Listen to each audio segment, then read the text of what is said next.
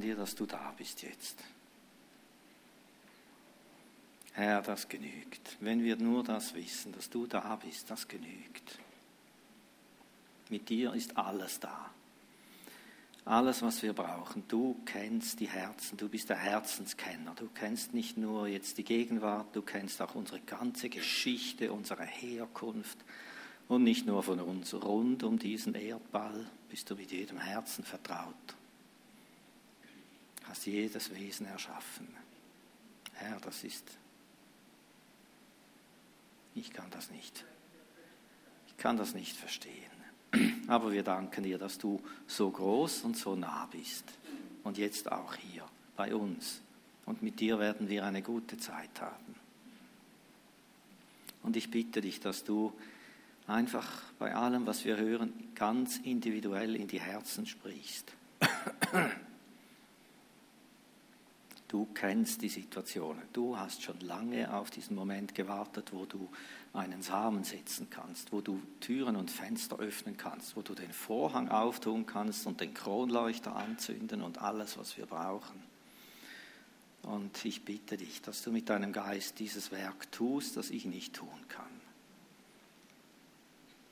Danke, dass ich darf da entspannt sein und meine Fische und meine Brote verteilen darf und du wirst es vermehren.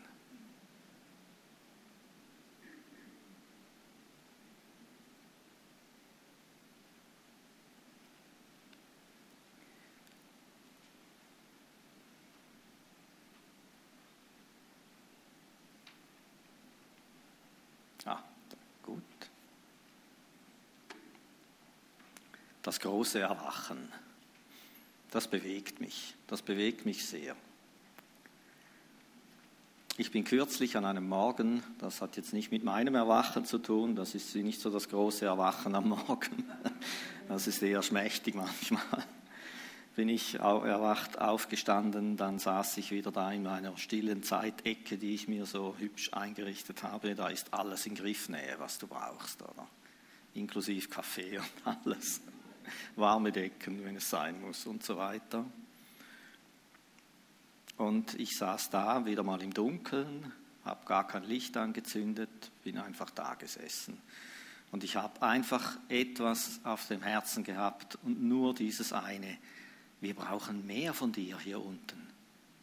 Es braucht dich mehr hier und das sind mir so viele Dinge vor den Augen durchgezogen in meinem eigenen Leben, in unserer Ehe, mit, diesen, mit unseren Jungs, mit all den Menschen, die unseren Weg säumen, mit der Gemeinde, mit der Welt und rundherum alles. Und ich habe gewusst, so wird das nichts, wenn das so bleibt.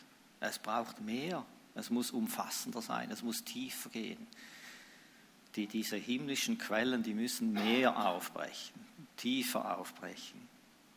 Es müssen Dinge geschehen, von denen ich noch keine Ahnung habe und keinen Plan, wie so etwas gehen könnte. Wenn ich das nur schon manchmal habe, wenn ich mich mit einzelnen Menschen auseinandersetze, wie ist das dann, wenn es in die Weite und in die Größe geht? Aber einfach dieses Wissen, der Schlüssel ist er. Er kann das. Er hat die Pläne. Er hat die Wege. Er hat die Türen. Wir sehen nicht einmal Türen. Vielleicht gibt es sie nicht einmal. Im Wort steht, er schafft Wege durchs Wasser und durch die Einöde, die Wüste. Das ist der Ort, wo es keine Wege gibt. Da verirrst du dich. Er macht Wege. Wenn es keine gibt, dann macht er sie. Er macht Wege durchs Wasser. Ja, wer kann durchs Wasser? Da war, das war ein Hinweis für das Volk Israel, das dort durchging, wo man nicht durchgehen kann. Er macht das. Aber es braucht mehr von ihm. Und da ist mir in den Sinn gekommen, dieses Erwachen zu Gott hin. Das, das ist der große Schlüssel. Er ist ja da. Er ist ja da, er ist ja bei mir. Und was ist denn? Ich, ich suche irgendwie ihn, aber ich weiß vom Wort her, er ist da. Also ist es klar, auf welcher Seite der Ball ist. Wir brauchen diese geöffneten Augen. Wir müssen ihn sehen. Er steht gerade hier oder sitzt neben dir, ist unter uns, ist in dir und wir sind manchmal so weit weg von ihm. Und er möchte gerne mehr tun und das kann wie nicht fließen irgendwie. weil wir nicht wach sind, wir sind nicht aufgeweckt, wir, wir sind nicht oder zu wenig oder nur punktuell in dieser Lebendigkeit drin. Dass Gott durch unser Leben durchfließen kann und alles berührt wird rund um uns. Wenn wir denken an diesen Strom in Hesekiel, ihr kennt die Stelle, der Strom, der unter der Tempelschwelle hervorfloss, Hesekiel sah das in einer Vision, der begann zuerst als Rinnsal und dann wuchs er und dann war er ein Fluss und dann war er ein Meer. Und alles, was der Strom berührt hat, wurde lebendig. Das tote Meer, das Salzwasser wurde süß, Fische und Pflanzen, Blumen, alles wuchs und diese Bäume waren zur Heilung der Völker. Stellt euch das mal vor, alles aus diesem einen Strom. Das ist ein Bild für den Heiligen Geist. Und ich habe mich erinnert, dieses, dieses Erwachen oder vielleicht das Gegenteil, dieser Zustand des geistlichen Schlafs oder des, des, äh, des, des Mangelhaften das ging durch die ganze Menschheitsgeschichte, immer so hin und her. Und es hat immer in der ganzen Menschheitsgeschichte Zeiten gegeben, wo die Menschen aufgewacht sind zu diesem Gott. Und dann sind diese himmlischen Quellen aufgesprudelt und diese himmlischen Ströme wurden freigesetzt. Und da wurden ganze Volksmengen manchmal ergriffen von diesen Dingen. Ich möchte davon sprechen, von diesem großen Erwachen, das diese Ströme freisetzt. Zuerst uns und dann diese Ströme. Geistlicher Schlaf, Lauheit, Bequemlichkeit, Niedergang, Götzendienst, Weltlichkeit, Sünde, Verlust an Gottes Nähe. Kennen wir alle. Sind wir täglich damit konfrontiert? Mit unserem eigenen Leben, um uns herum und dann auch immer wieder dieses Aufbrechen zu ihm, dieses Berührtwerden von seiner Seite her. Er ist ja immer der, der macht, er macht immer den ersten Schritt. Ansonsten würden wir in dieser Stumpfheit bleiben, in diesem Trott bleiben, uninspiriert irgendwie durchs Leben gehen. Er macht den ersten Schritt und dann kommt es darauf an, ob wir reagieren, ob wir uns wecken lassen, wenn er uns berührt. Das ist dann die Antwort von uns. Und so geht es weiter. Ich möchte euch erinnern, das geht durch die ganze Bibel, diese Geschichte zwischen Schlaf und Erwachen. Schon die Väter, die Urväter waren solche Situationen. Aber wenn wir uns in Erinnerung rufen, zum Beispiel Israel in der Wüste, dieses beständige Hin und Her, dieses Verhaftetsein am Sichtbaren und am Irdischen und, und äh, in der Wüste, in, im Ort des Mangels, und dann diese, die, das e, Entgegenkommen Gottes, wie er sie berührt hat, diese, diese Wunder, die er gewirkt hat, wo er wirklich Dinge schuf, die gar nicht möglich sind und dieses Millionenvolk da durch die Wüste getragen hat. Es war ein ständiges Hin und Her. Von Gottes Seite her der ständige Versuch, sie zu gewinnen im Vertrauen zu ihm. Dass sie dieses Vertrauen lernen, dauerhaft dass es um eine dauerhafte Beziehung zu ihm geht, dass er die Antwort für alle Dinge sind. Und wenn die nächste Situation war, ja, jetzt haben wir kein Wasser mehr, dann ist das genau derselbe Gott.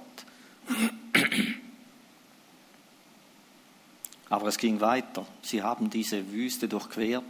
Sie sind wirklich erweckt gewesen durch Gott und haben dieses Land eingenommen.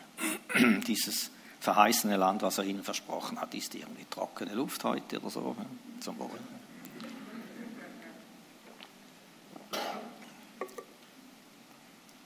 Und als sie dieses Land, bevor sie dieses Land betraten schon, sagte Gott zu ihnen, wenn ihr drin seid, also wird Milch und Honig fließen dort. Ihr werdet nicht mehr wie Sklaven das Land bearbeiten, sondern ich werde über das Land regnen lassen. Es wird nicht mehr so sein wie vorher. Ich werde wachen über dieses Land. Es wird Frucht bringen. Und wenn ihr es gut, gut habt, wenn es euch gut geht, dann vergesst eines nicht. Mich und hütet euch vor den Götzen. Und was ist geschehen? Mir scheint, Wohlleben ist etwas vom Herausforderndsten, das es gibt. Es ist ja kein Grund mehr, zu Gott zu schreien. Oder? Die Dankbaren sind noch im Vorteil, sie können immer danken für das Gute, oder?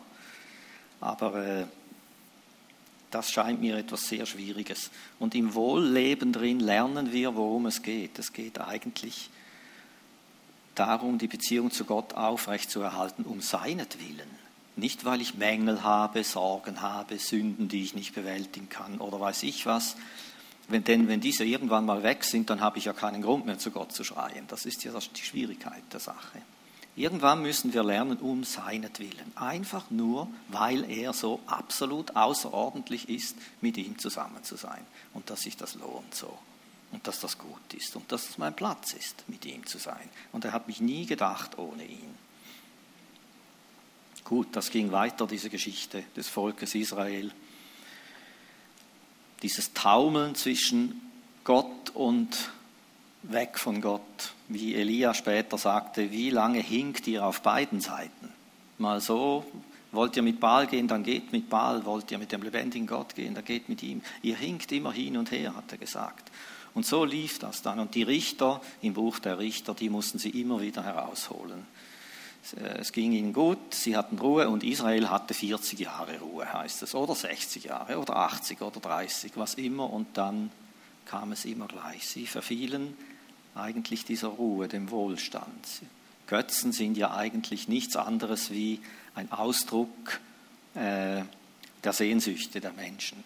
Darum gibt es Fruchtbarkeitsgötzen, es gibt Götzen der Macht, es gibt Götzen des Schutzes, das sind ja alles unsere tiefsten Sehnsüchte. Und irgendwann holt man sich so eine irgendwas und sucht es nicht bei Gott, sondern erwartet es von, ja, wir haben da unsere Versicherungen und weiß ich, das kann uns alles zum Götzen werden. Oder unser Konto oder was immer, kann alles irgendwie übertrieben, eine übertriebene Absicherung werden.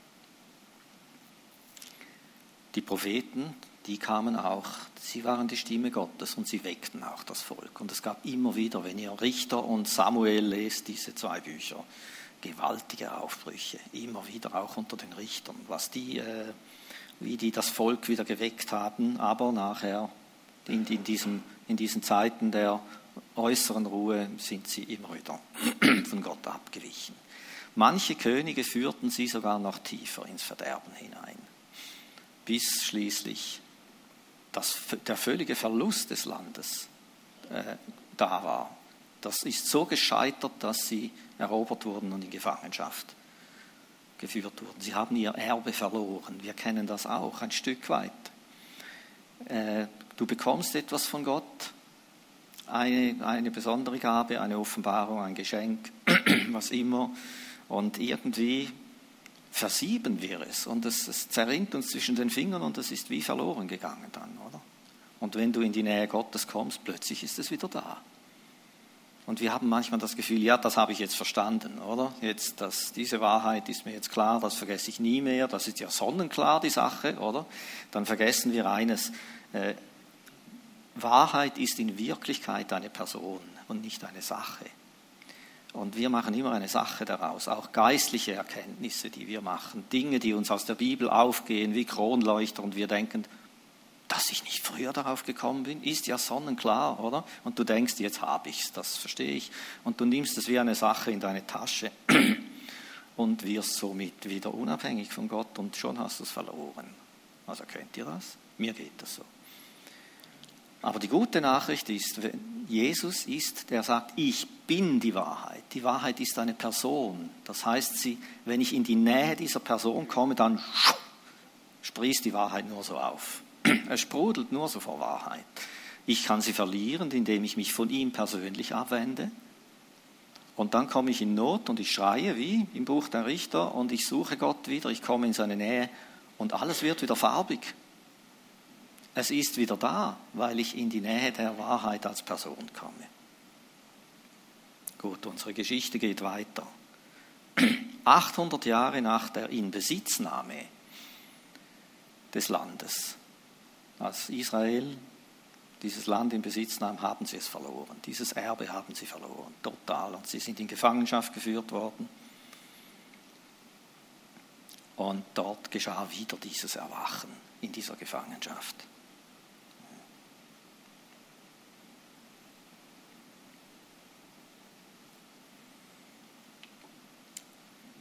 Sie waren dort, wo sie nicht sein sollten. Kennen wir auch aus unserem Leben manchmal. Wir merken, ich bin nicht da, wo ich sein sollte. Was mache ich nur hier? Das muss nicht örtlich sein. Man kann sich auch innerlich irgendwo verirren. Oder? In irgendwelche Gedankengebäude kann man sich da hineinsteigern. Und der Geist Gottes kam zu der Zeit, auch durch Fürbitte und alles. Und es heißt hier, jeder, dessen Geist Gott erweckte, machte sich auf. Das himmlische Heimweh hatte sie gepackt. Sie wussten, ich gehöre nicht hierher. Ich bin hier wie der Adler im Hühnerhof, wer diese Geschichte kennt. Ich, ich, ich, äh, das ist nicht mein Ort, da gehöre ich nicht hin. Ich gehöre an ein ganz anderes Ort. Ich gehöre zurück zu Gott. Und man macht sich wieder auf. Und das waren gewaltige Aufbrüche. Stellt euch vor, in dieser Zeit, große Teile, viele sind zurückgekehrt durch unglaubliche Reisen durch von Babylon bis nach Jerusalem zurück. Eine ziemliche Strecke zu Fuß alles. 70 Jahre später etwa. Also schon fast eine, eine gänzlich neue Generation. Die Alten, einige der Alten sind auch noch mitgekommen. Und dann die Wunder des Aufbaus unter Esra und Nehemia. Und nachher hatten sie sich installiert wieder. Und es ging wieder runter. Und sie ließen wieder nach. Es war ein langsames Zurücksinken bis Maleachi. Maleachi ist das letzte Buch im Alten Testament geschrieben 500 Jahre vor Christus. Und dann kam 500 Jahre Schweigen. Keine bedeutende prophetische Stimme erhob sich mehr. Es war 500 Jahre Schweigen. Und Maleachi sagte aber prophetisch voraus, ich lese das vielleicht ganz kurz, das hat sehr viel mit diesem Erwachen zu tun. Maleachi, wo bist du? Hier. Im Maleachi 500 vor Christus sagte er, ich sende meinen Boten und er wird den Weg vor mir her bereiten. Johannes der Täufer, wissen wir, oder? Und plötzlich kommt zu seinem Tempel der Herr, den ihr sucht und herbeisehnt und er kommt. Wer aber kann den Tag seines Kommens ertragen? Denn er wird wie das Feuer eines Schmelzers und wie das Laugensalz von Wäschern sein. Und er wird sitzen und das Silber schmelzen und reinigen, und er wird die Söhne Levi reinigen und sie läutern wie Gold und wie Silber. So dass sie Männer werden, die dem Herrn Opfer gaben in Gerechtigkeit darbringen. Also, wir ahnen, das gibt eine Kollision. Man spürt das aus diesen Versen heraus und genau so war es. Das nächste Erwachen 500 Jahre später, um 30 nach Christus oder 27 nach Christus, geschah dann, als dieser Johannes kam, der vor dem Herrn herging. Ein gewaltiger Aufbruch war das. Das drang durch ganz Israel durch. Man weiß nicht wie viel, aber Volksmengen haben diese Botschaft gehört und es gingen ihnen die Augen auf und sie gingen auf die Knie, sie ließen sich taufen, sie kehrten um von ihren Sünden und von ihren Wegen. Aber er hat nur das eingeleitet, was eigentlich kommen soll, das Eigentliche. Er war nur der Vorbote, er wollte nur bereit machen für den Bräutigam und er sagte das auch so. Wenn der Bräutigam kommt, dann geht der Freund auf die Seite und er freut sich. Und dann trat Jesus auf. Gott tritt unter die Menschen. Stellt euch vor, was da passiert, was das macht. Die Menschen haben gesagt, er predigt völlig anders wie all die anderen Prediger. Er predigt mit Vollmacht und was er tut, geschieht dann auch gleich. Begleitet mit diesen unglaublichen Heilungen und Dämonenaustreibungen, Totenauferweckungen, Wunder in der Natur und, und wie er spricht und was er tut und sagt. Ein enormer Aufbruch geschah da und eine enorme Kollision auch mit den Menschen, die äh, mit den Pharisäern, mit diesen Gruppierungen, die einfach stark in, dem, in, in, der religiösen Form verhaftet waren. Das hat einen riesen Knall gegeben, einen Zusammenstoß. Aber Jesus ist gekommen in Gnade und in Wahrheit, sagt Johannes. In Gnade und in Wahrheit. Als ich das las, kam mir meine eigene Geschichte wieder in den Sinn. Ich zeige jetzt nicht wieder ein Foto von mir. Ähm, und das war genau das, was mir passiert ist. Die Umstände, von denen erzähle ich jetzt nicht viel, aber was in meinem Herzen passiert ist. Als Gott in mein Leben hineintrat, sagen wir mal so, an mich herantrat, waren genau diese zwei Dinge, Gnade und Wahrheit, die mir äh, widerfuhren. Das war so etwas Fremdes, was da kam. Man sagt, äh, man sagt diesem Heiligkeit. Heiligkeit meint viel mehr wie nur moralische Vollkommenheit. Heiligkeit heißt totale Vollkommenheit. Heiligkeit unterscheidet man vom Profanen, vom Gewöhnlichen, vom Unvollkommenen. Und Gott ist vollkommen in jeder Hinsicht. In jeder Hinsicht. Johannes sagt, da ist keine Finsternis in ihm. Es ist nur Licht. Das ist absolute Heiligkeit und Reinheit und Vollkommenheit und, und das in unendlicher Menge in unendlicher Form, in einer Völligkeit. Also die Liebe ist absolut wie reines Licht, die Wahrheit ist reines Licht. Seine Wege sind so, darum kann auch Krankheit nicht bestehen um ihn herum. Irgendwann wird sie weg sein, absolut und völlig weg. Wenn Gott völlig seinen Platz einnimmt, wird alles weg sein. Und was wir heute erleben, das sind Vorboten, wenn er kommt. Das sind diese Vorboten, wenn die Krankheit weicht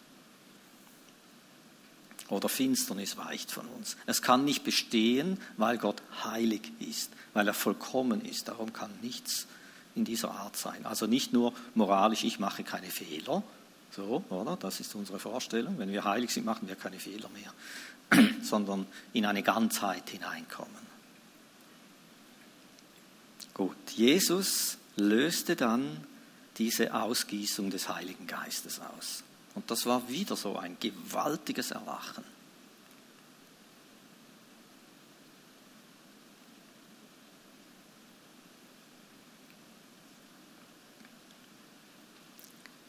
Petrus hatte ja gerade seinen Tiefpunkt hinter sich. Das ist auch so etwas. Etwas, was uns vorbereitet auf dieses große Erwachen. Wir werden noch ein paar Merkmale anschauen, die äh, diesem Erwachen vorausgehen. Und das war so eine Geschichte von Petrus. Er war feurig und eifrig, er hat es absolut so gemeint. Aber das hat nicht gereicht. Jesus hat ihm gesagt, als er sagte, ich werde sterben für dich, wirst du nicht. Du wirst mich, drei, du wirst mich dreimal verleugnen. Und er ist gescheitert, der wahrscheinlich äußerlich gesehen eifrigste, entschlossenste, ist gescheitert. Total und völlig an sich selber gescheitert. An aller Bemühung, hinter diesem Gott nachzufolgen, ist er völlig gescheitert. Und Jesus hat ihn wieder zurückgeholt. Er hat ihn aufgesucht nach der Auferstehung, hatte ein schönes Gespräch mit ihm, das ging ihm durch Mark und Bein und er war wiederhergestellt. Und als dieser Geist Gottes dann herunterkam, hielt er eine Rede und da kamen 3000 zum Glauben. Und das war ihre Reaktion. Die sind erstarrt. Das heißt, es ging ihnen wie ein Stich durchs Herz. Eine andere Übersetzung sagt, bis ins Innerste getroffen waren sie vom Wort Gottes. Das ist auch so ein Merkmal. Wenn das große Erwachen beginnt, dann kann uns das Wort Gottes bis ins Innerste treffen. Dann kommen wir heraus aus dieser Routine, aus diesem Lesen. Da habe ich mein Kapitel schon gelesen und so und so weiter. Dann trifft es uns und wir wissen, es geht nicht mehr anders. Ich muss mein Leben ändern. Ich muss mich verändern. Ich komme nicht drum herum. Mag, mögen alle sagen, was sie wollen. Wie ging es weiter? Die nächsten 2000 Jahre. Ich habe kürzlich die Apostelgeschichte durchgehört mit dem Hörbuch. Ich konnte nicht aufhören. Nach vier Tagen war ich durch. Nachher stand ich da und sagte, und jetzt? Wie geht es weiter? Wo steht noch irgendwas, oder? Ich hätte mir gewünscht, dass da noch eine Fortsetzung wäre. Das war so spannend, oder? Und dann habe ich dann auf die Kirchengeschichte zurückgegriffen, was ich immer wieder tue, was ich seit 20 Jahren oder 30 Jahren tue. Ganz spannend, ganz spannend. Und die Geschichte geht genau gleich weiter, wie sie war. Dieses Einschlafen und dieses Aufwachen. Dieses tragische Abweichen von Gott, manchmal durch Irrlehren, durch Gesetzlichkeit oder durch Gesetzlosigkeit, Verweltlichung, Lauheit, aber das Feuer ist nicht zu löschen. Gott kommt immer wieder. Wir sehen hier nur eine kleine Zeittafel. Vom, von 100 beginnt das bis 1900. Ähm, das sind so namhafte Personen und Bewegungen, die enorme Veränderungen in Gang setzten. Die wurden getroffen. Da entstand dieses Aufwachen plötzlich manchmal in finstersten Zuständen, in gesetzlichsten, in, in, in streng religiösen wie auch in sehr weltlichen Dingen geschahen diese Aufbrüche. Und das ist nur Europa, hauptsächlich, und hauptsächlich außerkirchlich, nicht ganz. Da sind also all die katholischen Aufbrüche nicht drin, zum Beispiel, außer vielleicht äh, Franz von Assisi. Aber die Aufbrüche, die in der katholischen Kirche selber geschahen, wie wir das kennen von Savonarola oder wie ich schon erzählt habe von unserer lieben Teresa in Spanien, das war eine innere Reform. Aber das sind hauptsächlich außerkirchliche. Und die Zeitzeugen, die sind nicht so einfach zu finden, weil die haben keine Tempel und Kirchen gebaut. Das waren Gemeinschaften, so wie wir. Manchmal haben die auf einfachste Weise sich getroffen und das ging wie ein Feuer durch ganze Täler hindurch. Und Schriften, dann kamen sie natürlich ins Visier der Inquisition.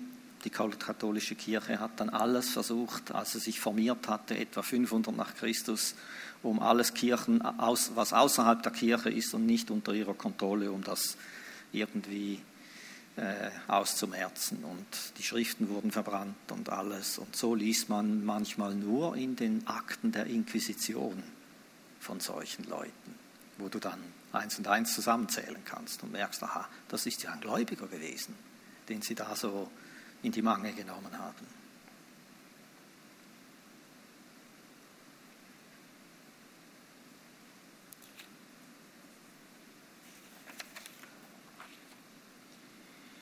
Aber die Sache ging weiter. Etwa 1800 kamen die großen Great Awakenings in Amerika.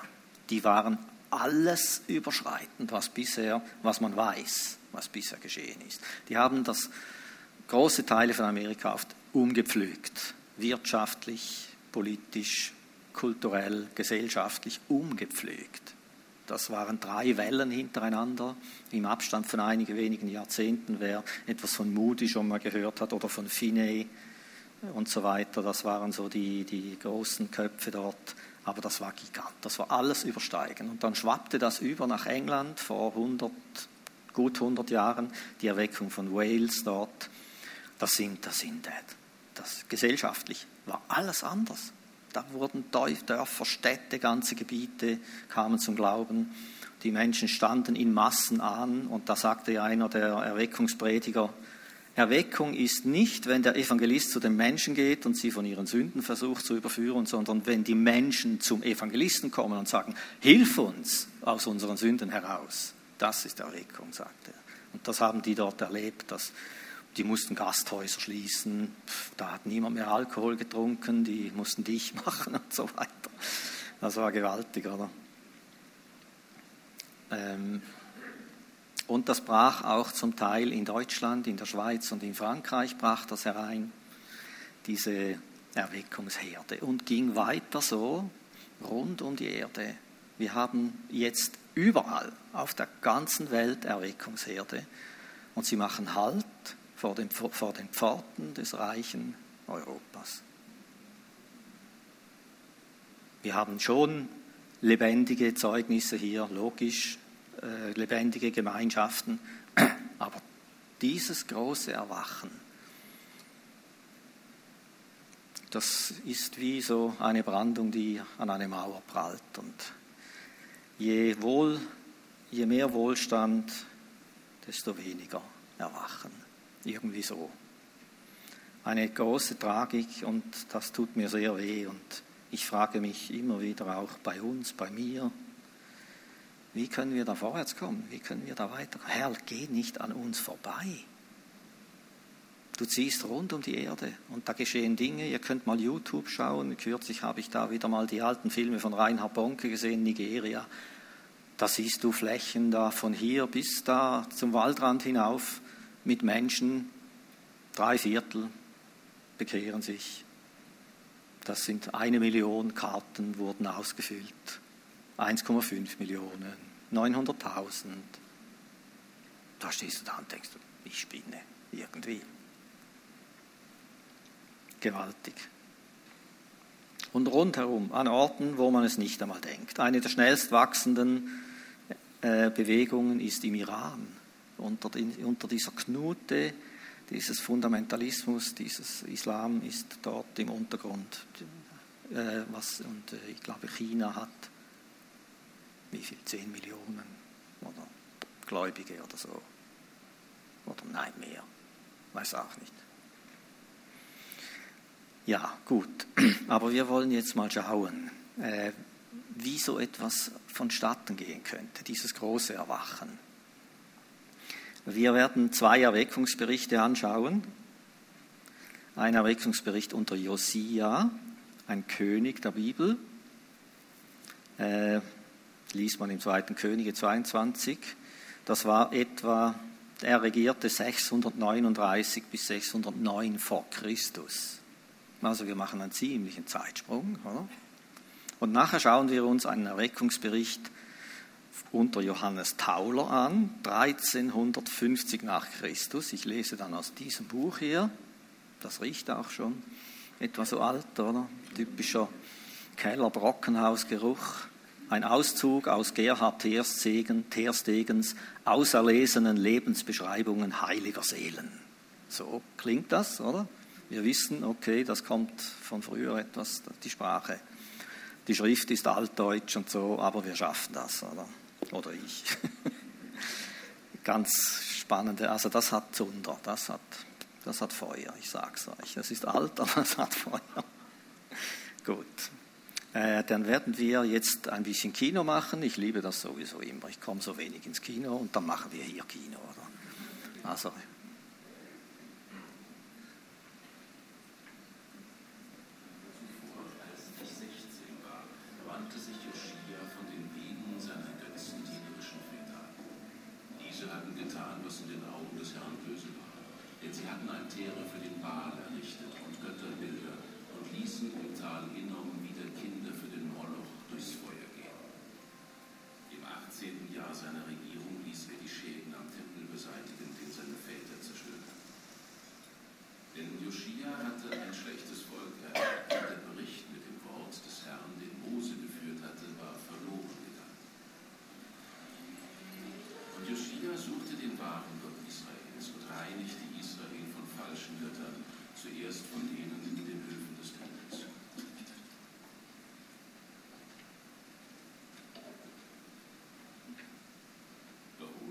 Ungeachtet seiner Bemühungen, diese Gräuel aus der Mitte seines Volkes zu entfernen, konnte er sie ihm nicht aus Herz und Sinn ausmerzen. Mein König!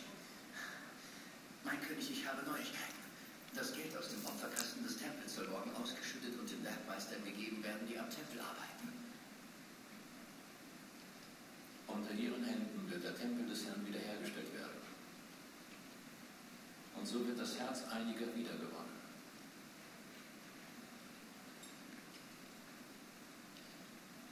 werden viele mit ihren Augen nicht sehen.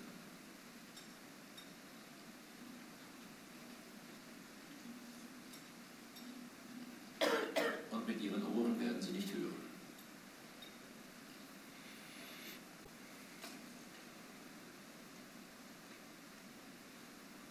Hoher Priester, gibt es denn nichts weiter, was dieses Volk zurückbringen kann zum wahren Gott, zum Gott Israels? Wer von diesem Volk kennt noch den Gott, von dem du sprichst?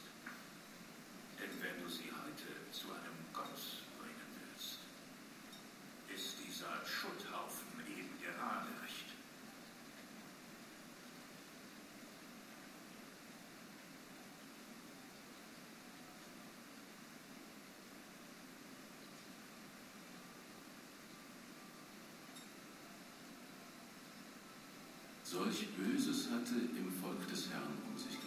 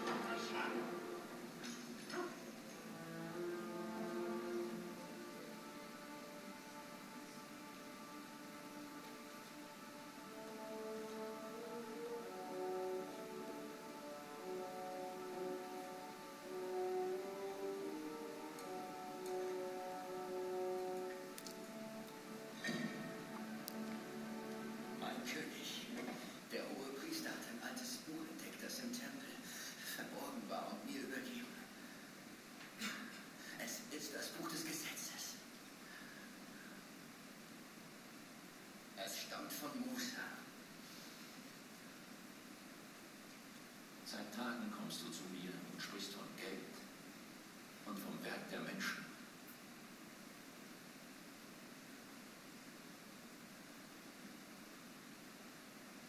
Heute aber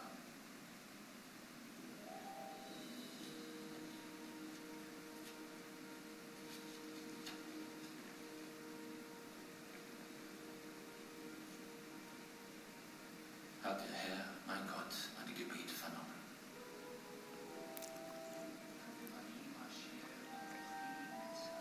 Und der Staatsschreiber Schafan las dem König das Buch des Gesetzes. Und der König vernahm das Wort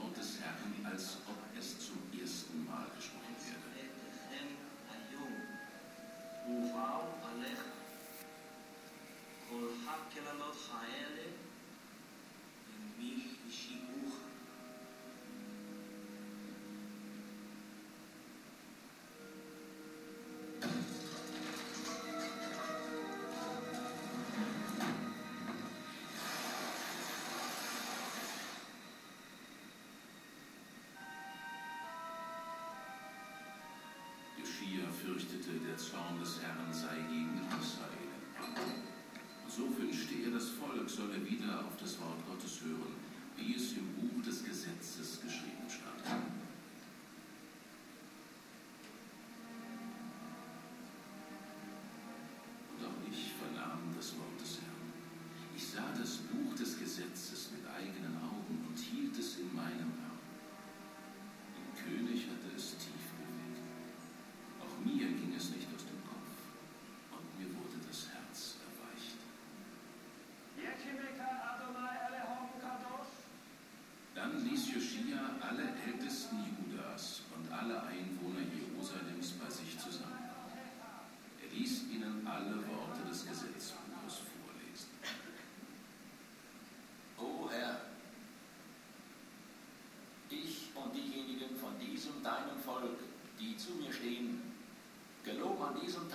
Dir zu folgen, auf deine Gebote und Satzungen von ganzem Herzen und ganzer Seele zu achten und die Vorschriften des Bundes einzuhalten, die in diesem Buch niedergeschrieben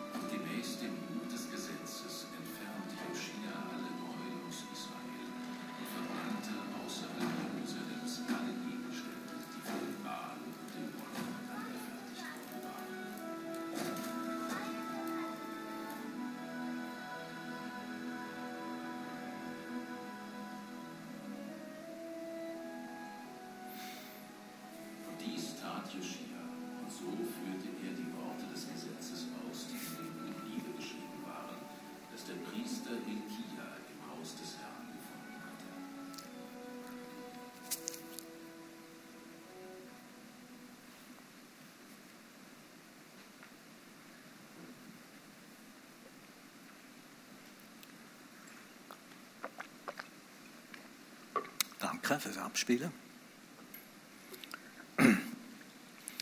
Ähm, in Tat und Wahrheit war diese Erweckung weit größer wie hier dargestellt. Was dieser schmächtige Innenhof mit den paar hundert Leutchen, das waren Tausende und Abertausende.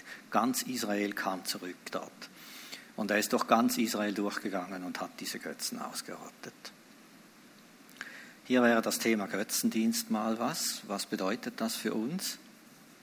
Ähm, aber das, da, da fehlt die Zeit. Das ist ziemlich heftige Kost.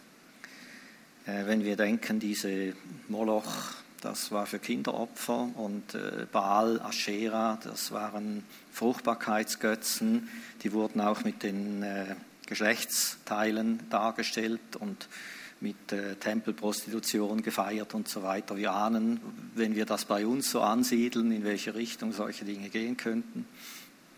Also da stecken wirklich fundamentale Dinge dahinter, die sich einfach in denen wir in unserer Gesellschaft drinstecken und auch wir nicht so wirklich verschont sind. Was mir sehr, sehr gut gefallen hat, ist, wie er dieses, das Wort Gottes unter der Steinplatte hervorgeholt hat. Dieses Verhülltsein, das kann ja auch in uns sein. Das Wort Gottes, das kann ja auch bei irgendwo wie unter, hinter einer Steinplatte in unserem Herzen sein, dass es nicht mehr so spricht, wie es gesprochen hat. Und es heißt ja, und er hörte das Wort Gottes so, wie wenn er es noch nie gehört hätte. Das ist ein äh, typisches Beispiel, wenn wir erwachen. Plötzlich haben wir ein anderes Buch in den Händen und das Wort Gottes, Gott redet ganz anders zu uns und bewegt unser Leben.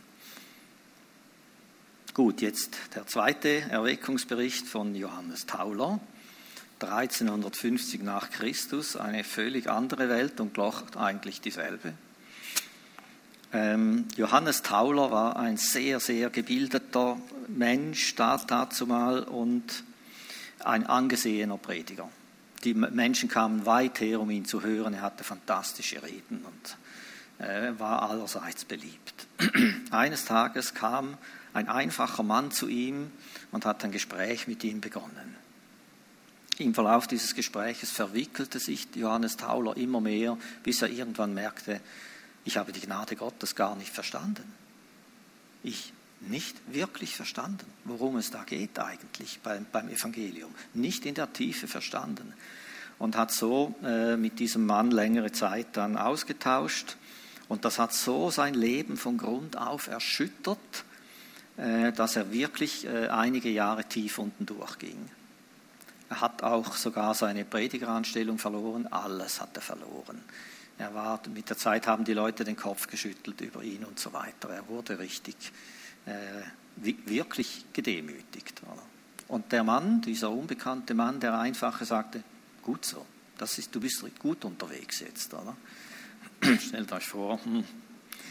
Aber das ging dann eine Zeit und irgendwann äh, ist er wirklich in tiefer Not, fast in Depression ist er durchgebrochen, in eine unglaubliche Klarheit zu Gott und er hat verstanden. Und er hat, er hat diese Nähe zu Gott gefunden, wie er sie nie zuvor gehabt hat. Und äh, wollte dann wieder predigen und der Mann, der ihn da begleitet hat, beraten hat, hat gesagt, frag doch einfach mal äh, unter deinem, äh, weiß ich, Konvent oder was immer das, ob du die Lesung machen darfst. Beginne mal so, einfach mit der Lehre als Magistrat oder weiß ich, was er da war, oder die Lesung machen, oder? Okay. Er machte die Lesung dann dort und das hat die Leute umgehauen. Nur schon einfach diese schlichte Lesung. Und dann hat es geheißen, okay, wenn du so nur schon den Text vorliest, dann darfst du auch wieder predigen. Wir geben dir mal eine Chance, oder? Und er hatte die Chance ergriffen und dann kamen die Leute. Er predigt wieder und so und sie kamen da in Scharen, füllten die Kirche. Er steht vorne, will beginnen zu predigen und beginnt zu weinen. Und weint und weint und weint. Verbirgt sein Gesicht hinter dem Hut und betet, Gott, lass das, lass das weggehen von mir. So. Hat nicht aufgehört. Die Leute sind davon gelaufen, Schimpf und Schande, alles, stellt euch vor. Er hat dann wieder mit diesem einfachen Mann gesprochen und der meinte dann nur, wahrscheinlich ist noch ein bisschen Stolz in dir, dass dir das passiert. Also ich, ich schlucke nur leer, wenn ich diese Geschichten höre. Oder? Okay, er hat sich gedemütigt und so und bekam dann noch einmal eine Chance, erstaunlicherweise. Und das lese ich euch vor, was da passiert ist. Also der Doktor, das ist dieser Mann,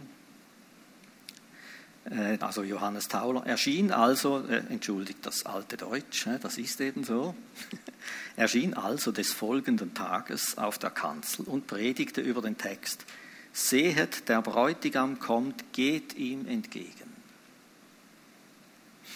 Und dann hat er begonnen, diesen Text auszulegen. Der Bräutigam ist Christus. Wir alle sind seine Bräute und sollen daher mit Freuden ihm entgegengehen. Allein der rechte Weg, auf welchem man ihm entgegengehen muss, ist leider ganz verloren gegangen oder doch den meisten fremd und unbekannt. Darum wandeln auch nur sehr wenige darauf. Eine Braut, die dem Bräutigam entgegengeht, muss alles fliehen, was dem Bräutigam missfällt und so weiter. Dann zählt er da auf, oder?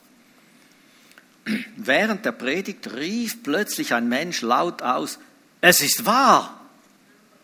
Und fiel im Augenblick wie tot zur Erde nieder. Ein anderer rief dann zum Prediger, hör auf zu reden, oder dieser Mann stirbt uns unter unseren Händen. Der Doktor aber antwortete, liebe Kinder, wenn der Bräutigam die Braut nimmt, so lasst sie ihm. Nach der Predigt fand man bei 40 Personen auf dem Kirchhof, die auch wie tot dalagen weil sie die Fülle der Liebe, die durch seine Predigt in ihre Herzen ausgegossen war, nicht mehr ertragen konnten. Und er predigte dann öfters so. Und viele Menschen änderten ihren Sinn und ihr Leben. 1350 sind die auf dem Kirchhof gelegen, oder? Wir diskutieren da bei Toronto und so weiter, darf man umfallen oder nicht umfallen und so, oder? Und kennt ihr vielleicht diese Geschichten, oder? Ja, da stellt sich keine Frage, da war kein Thema. Die Leute hat es um, wirklich umgehauen. Und das ging dann so weiter. Oder? Und es gäbe noch so viele schöne Erweckungsberichte und wir ahnen, was da alles geschehen könnte, was da drin läge, was rund um die Erde geschieht. Und bei uns, das ist jetzt die Gretchenfrage. Was machen wir jetzt damit? Ich möchte nur noch kurz einige Merkmale zusammenfassen, die aus diesen Berichten, aus der ganzen Bibel und aus diesen Erweckungsberichten immer wieder hervorkommen, die zeigen oder die dazugehören, wenn man auf dieses große Erwachen zugeht. Es ist bei vielen festzustellen, dass sie eine Vorbereitungszeit haben, bevor das beginnt. Manche gehen Wege der Demütigung, wie wir das gesehen haben, der Beugung, jeder auf seine Weise, der Dürre, des Kampfes, und einer heiligen Unzufriedenheit, bevor sie eine neue Gottesnähe finden. Ich sage eine heilige Unzufriedenheit, nicht die andere, die an allem herum mäkelt und an der Gemeinde und überall so. Manche werden zu Schanden an ihren Stützen und ihren Krücken und an ihren Selbstrettungsversuchen. Irgendwann merkst du, es ist aus. Ich kann mich nicht mehr selber retten. Immer auf meine Weise, wie ich das so mache. Es genügt nichts weniger, als dass Gott mich, Gott mich errettet. Er muss mich retten. Ich rede jetzt nicht von der Wiedergeburt oder so, versteht ihr? Es ist ein Zustand, wo wir merken, Gott muss etwas tun, sonst geht es nicht weiter. Sonst komme ich, komme ich nie aus diesem oder jenem heraus. Ein wachsender Hunger ist ein deutliches Merkmal. Not über die mangelnde Ergriffenheit an Gott bei sich selber und bei anderen und schließlich dieses getroffen werden vom Wort Gottes, was wir jetzt mehrfach gesehen haben, gehört haben und sein Leben nicht mehr so weiterleben wollen wie bisher. Bereitschaft, dem Herrn das Leben zur Verfügung zu stellen und dem Heiligen Geist zu folgen, wo er hin will. Das umzusetzen in Entschlossenheit, was wir von Gott her gehört haben. Und das bewirkt eine Freisetzung der Gegenwart Gottes in unserer Mitte, in unserem Leben, um uns herum, wo wir auch sind.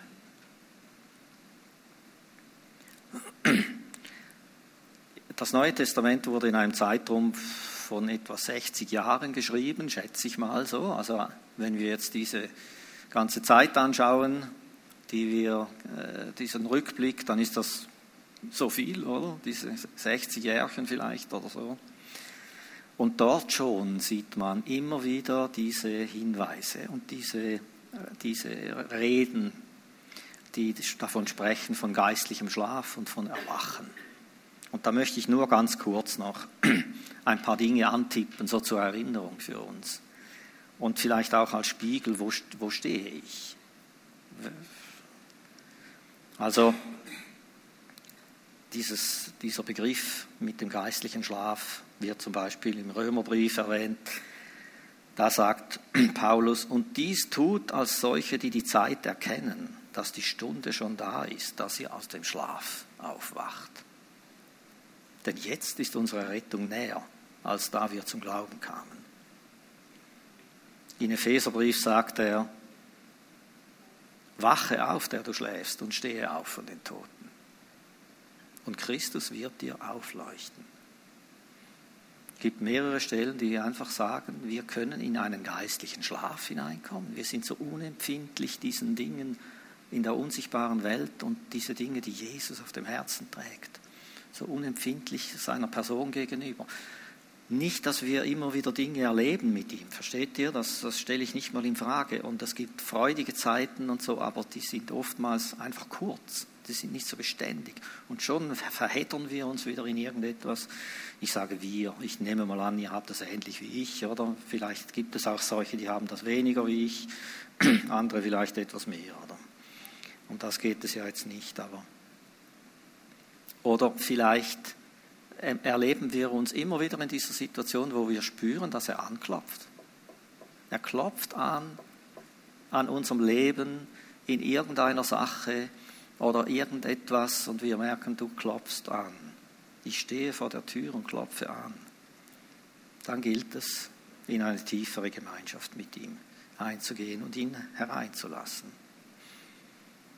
Oder was ganz bestimmt einer der großen Gründe ist, in dieser reichen Welt, warum alles vor unseren Toren, vieles, nicht alles, vieles vor unseren Toren stehen bleibt, ist das Gleichnis, als Jesus sagt, ich habe meine Freunde, wollte ich einladen. Ich habe ein großes Mahl organisiert und ich habe geschickt, kommt, kommt, ich habe ein Festmahl eingerichtet. Ja, ich habe gerade eine Beziehung am Laufen, so, ich, ich werde dann heiraten, na, ist jetzt nicht keine Zeit. Oder ich habe jetzt gerade da ein Haus gekauft oder äh, ein Auto oder äh, ich, mach, ich steige jetzt gerade auf irgendwie in der Firma oder was. Das sind so die moderneren Übertragungen. Dort kaufen sie natürlich Acker und, und, Esel, äh, und, und, und äh, ähm, Pflüge und heiraten und so weiter. Und was sagt der Herr? Okay, dann hol die anderen. Such die anderen. Ich habe mich da schon manchmal gefragt oder gesagt, Herr, bitte, lass es nicht an mir vorbeigehen.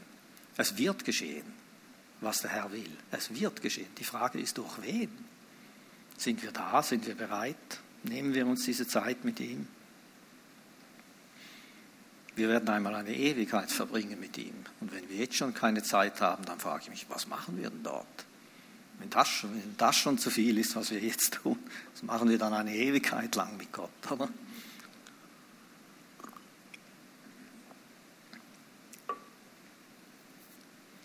Und für alle, die Hunger haben und merken, ja, das reicht so nicht, ich, das, da muss mehr kommen. Selig sind die, da hungern und dürsten nach Gerechtigkeit. Sie sollen satt werden und viele andere Verheißungen, die es gibt. Wenn wir das uns eingestehen können und wenn wir mit diesem Herz vor Gott stehen, dann haben wir viele Verheißungen, die für uns sprechen. Gut, ich möchte zum Schluss beten noch und wir werden eine Zeit haben noch, wo wir einfach vor Gott sein können und Gott eine Antwort geben.